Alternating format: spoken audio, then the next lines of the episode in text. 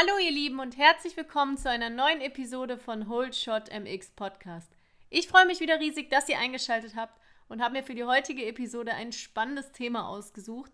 Und zwar geht es um den richtigen Renntransporter oder das richtige Trainingsfahrzeug, wenn ihr ja Motocross fahren wollt oder Enduro fahren wollt.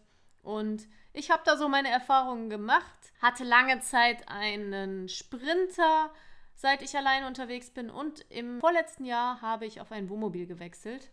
Und ich möchte euch einfach mal ein paar Erfahrungen berichten und Vor- und Nachteile eures möglichen Transportfahrzeugs aufzeigen.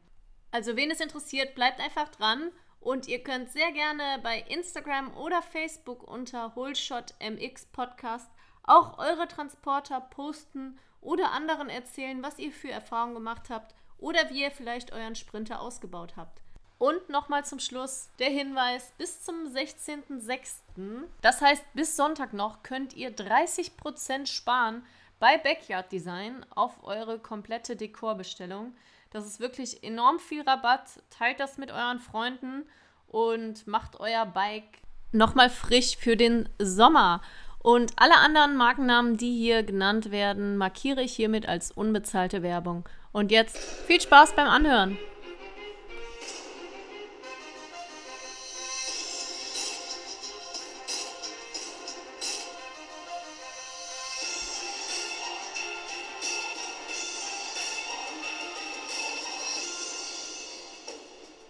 Ja, das richtige Fahrzeug zu finden, um zur Motocross-Strecke zu kommen, das ist echt schon eine Herausforderung. Da gibt es viele Dinge, die man beachten muss. Angefangen dabei mache ich das Hobby wirklich nur sporadisch. Das heißt, fahre ich eigentlich nur zu Trainingsveranstaltungen, also Tagesveranstaltungen. Das heißt, muss ich gar nicht irgendwo schlafen. Wie viele Leute fahren mit? Bin ich allein unterwegs? Bin ich zu zweit unterwegs? Oder sogar mit der ganzen Familie?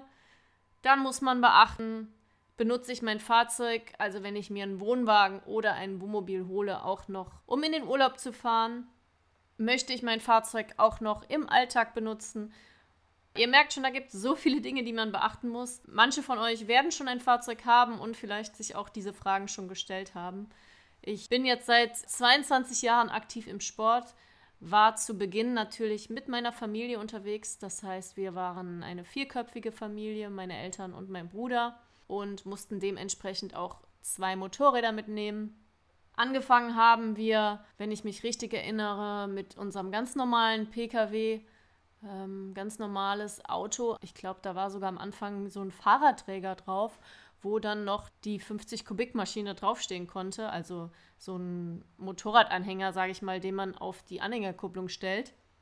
Dann waren es aber irgendwann zwei Motorräder und die konnten dann nicht mehr auf der Anhängerkupplung stehen. Dann wurde das Ganze schon zu schwer.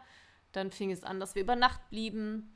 Am Anfang hatten wir dann einen Wohnwagen, wo man irgendwie versucht hat, ein Motorrad reinzustellen. Ja, das hat alles Vor- und Nachteile. Ich habe jetzt mal mir, lasst mich mal nachschauen, sechs verschiedene Möglichkeiten überlegt, die man eventuell nutzen könnte, um zum Training oder zum Rennen zu kommen.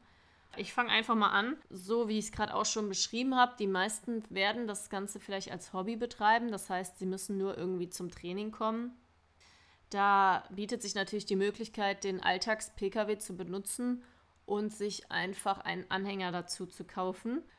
Das Problem für die meisten wird aber schon sein, einen extra Führerschein, also die Klasse BE, für den Anhänger machen zu müssen, weil die meisten, naja, Anhänger 750 Kilogramm einfach zu klein sind und die Motorräder da gar nicht reinpassen.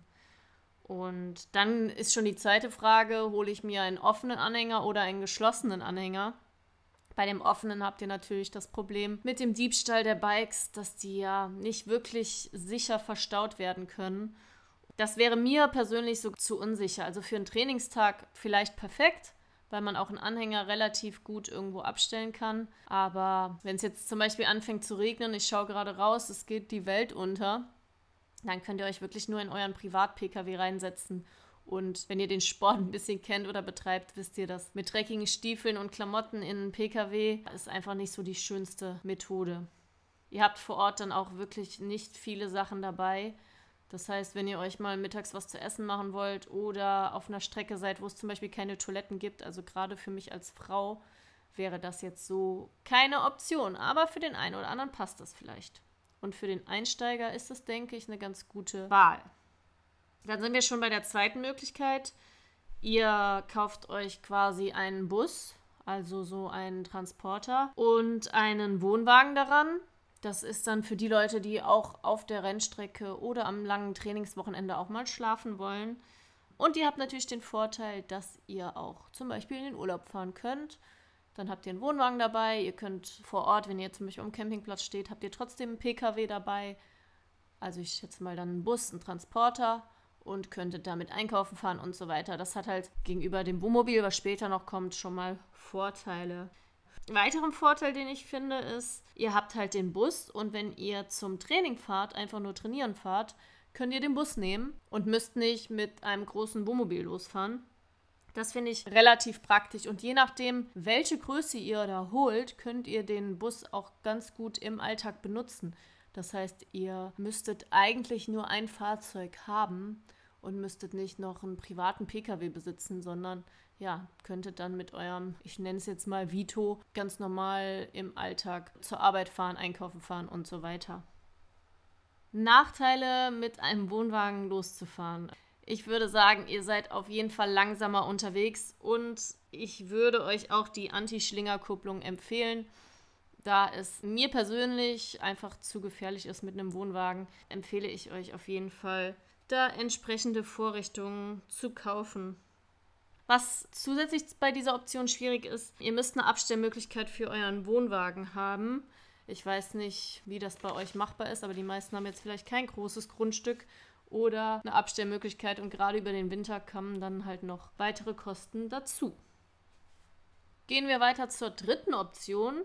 Ihr holt euch einfach nur einen Transporter, den ihr gar nicht ausbaut, sondern da kommen hinten einfach eure Motorräder rein Ihr könnt das Fahrzeug ganz normal im Alltag benutzen. Wenn ihr euch entscheidet, irgendwo über Nacht zu bleiben, dann sucht ihr euch eben eine Pension oder ein Hotel. Das hört sich am Anfang erstmal kostenaufwendig an, aber tatsächlich habe ich die Erfahrung gemacht, es ist definitiv günstiger, weil wenn ihr jetzt zum Beispiel ein Wohnmobil habt, zahlt ihr 320 Euro Versicherung Steuer im Jahr ich glaube, auf so vielen Rennveranstaltungen kann man gar nicht sein. Also kann man klar, aber dass sich das nicht rechnet, würde ich nicht sagen, sondern wenn ihr in Pensionen schlaft, zahlt ihr vielleicht 50 Euro die Nacht fürs Doppelzimmer und dann ist das auf jeden Fall machbar. Was mich an dieser Option ein bisschen stört, ist, dass ihr auch wieder vor Ort nicht die Möglichkeit habt, euch gemütlich irgendwie reinzusetzen, wenn es anfängt zu regnen. Oder ja, auch wenn ihr euch was zu essen machen wollt, habt ihr wieder das Problem, ihr habt nicht wirklich die Möglichkeit dazu. Und ihr müsst morgens halt früher aufstehen, wenn ihr bei einer Rennveranstaltung seid und dann noch zur Strecke fahren müsst. Bei manchen Veranstaltungen ist es dann auch sauschwer, noch irgendwie ins Fahrerlager zu kommen und da halbwegs gut zu stehen. Deswegen würde ich das als negativ anbringen. Positiv ist, ihr seid natürlich schnell unterwegs, könnt mit eurem Bus irgendwo hin zum Training fahren, zum Rennen fahren und das ist auch eine Option, die machbar ist. Dann kommen wir zur vierten Möglichkeit und das ist, glaube ich, so typisch Motocross Live, der ausgebaute Bus. Sei es nun ein Mercedes Sprinter oder ein VW, oh, wie heißt der denn? LT35? Oha, man merkt, ich äh, werde alt. Also ich glaube, mittlerweile heißt er einfach nur noch VW Transporter. Und da stellt sich die Frage, baue ich den selber aus oder kaufe ich den von einem anderen Motocrosser ab? Da müsst ihr aber wirklich Glück haben. Ich finde, man findet die ganz selten im Internet, dass die irgendwie verkauft werden und auch dann entweder in einem entsprechenden Alter oder der Stil des Ausbaus passt einfach nicht so zu einem. Das ist so die Erfahrung, die ich gemacht habe. Mhm. Vorteile, ihr seid natürlich wieder schnell unterwegs, also schneller als jetzt mit einem Wohnmobil oder einem Bus und einem Anhänger. Ihr könnt trotzdem noch sehr gut damit zum Training fahren, weil sich diese Fahrzeuge relativ gut noch wie ein normaler Pkw fahren lassen. Negativ ist allerdings, ich denke, die meisten würden dieses Fahrzeug dann nicht mehr im Alltag benutzen. Das heißt, ihr müsstet euch quasi ein zweites Fahrzeug anschaffen. Und wenn ihr es selber ausbaut, ist der Ausbau sehr kostenaufwendig. Natürlich kann man sehr viel selber machen. Ja, deshalb ist es eher vielleicht zeitaufwendig. Aber ihr müsst euch da wirklich sehr gut informieren, gerade mit der Dämmung, dass ihr dann nicht Schimmel bekommt, dass es trotzdem warm ist im Fahrzeug. Elektrik verlegen oder eine Gasheizung. Vielleicht trauen sich das die einen oder anderen zu, aber da wäre ich echt vorsichtig, da ich auch schon ähm, leider selber Todesfälle miterlebt habe, wo zum Beispiel ein ganz normaler Kühlschrank reingestellt wurde und dann ähm, es eine Kohlenstoffmonoxidvergiftung gab. Das ist alles nicht so schön und wenn ihr da wirklich euch selber an den Ausbau rantraut, super informieren oder es wirklich von Fachkräften durchführen lassen und natürlich danach eine ordentliche Gasprüfung, TÜV-Prüfung machen lassen. Das nur so am Rande. Dann, ich hatte wie gesagt einen ausgebauten Sprinter, äh, allerdings nicht in der extra lang Version, sondern der war hoch und lang. Da war es allerdings so, dass man hat die Schiebetür aufgemacht und stand quasi schon in der Küche. Die war dann geradeaus an einem Fenster. Und den Fahrersitz und den Beifahrersitz konnte man drehen. Das war dann die einzige Sitzmöglichkeit. Und alles links von der Schiebetür war dann quasi Heckgarage.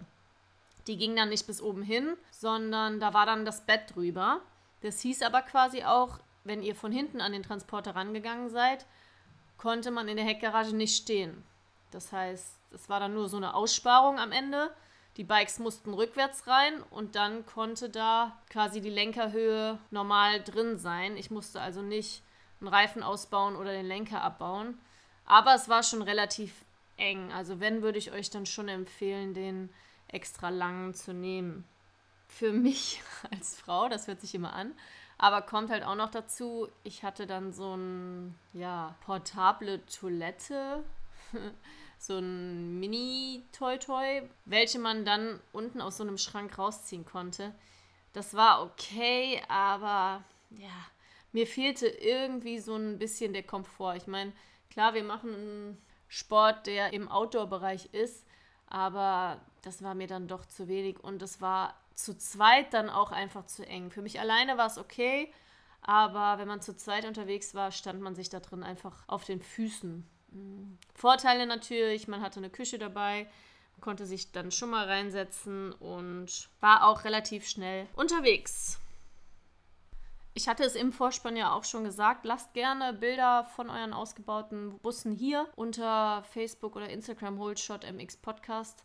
Ich denke, das interessiert vielleicht einige Leute und hilft definitiv auch weiter. Also ich habe da echt schon viele Systeme gesehen mit Bett ablassen, dass man es quasi hochschieben konnte, wie an so einem Seilzug, dass man dann hinten drin wirklich mehr stehen konnte. Dass man das Bett nach vorne über die Küche ausgezogen hat, hatten wir auch eine Zeit lang. Dass man die Motorräder vorwärts oder rückwärts reinschiebt, da gibt es natürlich auch dann verschiedene Möglichkeiten, wie man an Platz gewinnen kann. Kommen wir zur nächsten Option und zwar, ihr fahrt mit einem Wohnmobil los mit Anhänger. Gerade für Familien ist es, glaube ich, eine sehr gute Option. Das haben wir auch eine Zeit lang gemacht. Ihr habt Komfort im Wohnmobil, könnt da ordentlich drin schlafen und so weiter. Und alles, was eure Motorräder angeht, spielt sich an einem Anhänger ab. Und wenn ihr da auch eine Markise dran macht, habt ihr wirklich ja, Wohnraum. Das heißt, auch die Eltern können das Wochenende ein bisschen genießen und ihr habt dann einfach so Werkstattbereich und Wohnraum getrennt. Finde ich eigentlich eine gute Option. Heißt aber wieder, ihr braucht einen Führerschein-Anhänger und ihr müsst natürlich darauf achten, dass euer Wohnmobil auf 3,5 Tonnen zugelassen ist, damit ihr das auch mit eurem Führerschein fahren könnt. Wie gesagt, positiv ist, ihr habt viel Komfort. Ihr könnt natürlich mit dem Wohnmobil auch noch in Urlaub fahren. Negativ Ihr seid natürlich sehr langsam unterwegs mit 80 oder maximal 100 km/h. Teilweise ist es so, dass ihr euren Anhänger auf jeden Fall noch sichern müsst vor Aufbrüchen, weil wenn ihr vorne im Wohnmobil schlaft, bekommt ihr das hinten vielleicht gar nicht so mit. Ihr müsst wieder eine Abstellmöglichkeit haben für euren Anhänger und ihr müsst natürlich für den Alltag auch wieder ein Fahrzeug haben. Plus, ihr müsst euch bewusst sein, wenn ihr zum Training fahrt, habt ihr kein Fahrzeug da oder ihr habt halt einen PKW, an den ihr dann euren Anhänger dranhängen könnt. Also, ich würde sagen, das ist für Familien irgendwie machbar, aber für den Einzelnen schon eine sehr komplizierte Methode. Jetzt kommen wir zur letzten Möglichkeit, die mir auf Anhieb so eingefallen ist. Und so mache ich es auch momentan. Ich habe ein Wohnmobil mit Heckgarage. Und zwar habe ich das Wohnmobil anhand der Heckgarage ausgesucht. Das heißt, es ist ganz schwierig, eine Heckgarage zu finden, die ihr im Motocross-Sport benutzen könnt, in die ihr problemlos eure Motorräder reinbekommt. Weil ich denke mal, grundsätzlich ist das von den Herstellern eher so als Fahrradgarage gedacht oder dafür gedacht, Campingstühle und so weiter da unterzubringen. Zur Info, ich fahre einen Rimor Catamarano 8P. Der Aufbau sitzt auf einem Ford, ich glaube 2,2 heißt der Motor dann. Ich kann mein Motorrad so in die Heckgarage reinschieben, das war mir halt auch sehr wichtig. Bei vielen habt ihr das, dass die Tür einfach so klein ist, dass ihr entweder den Lenker abbauen müsst oder einen Reifen ausbauen müsst und dann wie so ein Schubkarrenrad da einbauen müsst. Das war mir aber halt sehr wichtig, dass ich das ganz normal da reinschieben kann. Und bei mir passen jetzt zum Beispiel auch zwei große Bikes, also 250, 450 Kubik Bikes rein. Ja, da habe ich echt Glück gehabt und habe auch wirklich lange gesucht. Problematisch, ein passendes Fahrzeug zu finden hier ist auch wieder die Gewichtsgrenze mit den 3,5 Tonnen, dass ihr das fahren könnt. Die meisten Fahrzeuge sind nämlich auf 4,2 Tonnen und dann könnt ihr die mit dem normalen Führerschein nicht fahren. Plus zusätzlich, es ist natürlich ein enormes Gewicht, wenn ihr da hinten zwei Motorräder drin stehen habt. Also da kann man wirklich schon überlegen, hinten irgendwie die Achse zu verstärken und da noch was drunter zu bauen. Was sonst noch dazu kommt, wir hatten eine Zeit lang auch ein Wohnmobil mit Alkoven vorne. Das wollte ich zum Beispiel nicht, weil das ist wirklich wie wenn ihr gegen eine Wand die ganze Zeit ankämpft beim Fahren und ihr verbraucht da, ich sag mal, 5 Liter mehr Sprit auf 100 Kilometer und das wollte ich mir nicht antun. Also ich habe vorne über dem Fahrerhaus quasi kein Bett, sondern nur hinten über der Heckgarage und ich kann halt die Sitzgruppe vorne als weiteres Bett umbauen. Ja, was ist daran negativ? Ihr habt wieder das Problem, das Fahrzeug ist relativ groß. Da müsst ihr euch bewusst sein, wenn ihr dann mit zum Training fahrt. Also ich bin nicht mal schnell irgendwo hingefahren. Also ich fahre damit auch 120, aber alles darüber ist der Spritverbrauch schon wieder enorm. Und ich kann das nicht als Alltagsfahrzeug benutzen. Der lässt sich zwar schön fahren, aber gegenüber einem Sprinter ist es doch halt einfach viel breiter. Und deshalb habe ich im Alltag dann einen ganz normalen Pkw. Ja, ihr merkt schon, da kann man echt 20 Minuten drüber reden, welches Fahrzeug man da sich kauft oder in Frage kommt, welche Vor- und Nachteile es gibt. Das einfach mal so ein bisschen aus meiner Erfahrung heraus. Ich würde mich freuen, wenn so eine kleine Diskussion entsteht und ihr euch da ein bisschen helft und ihr euch da auch vielleicht ein paar Tipps gibt. Und wenn die Episode euch gefallen hat, lasst mir natürlich auch gerne wieder eure Kommentare da. Ich gebe euch heute mal wieder einen kleinen Wochenendausblick. Ich werde zum Ladies Cup Rennen nach Itterbeck fahren. Das liegt relativ weit im Norden und ich glaube auch an der niederländischen Grenze. Und dann ist erstmal eine längere Zeit Rennpause für mich.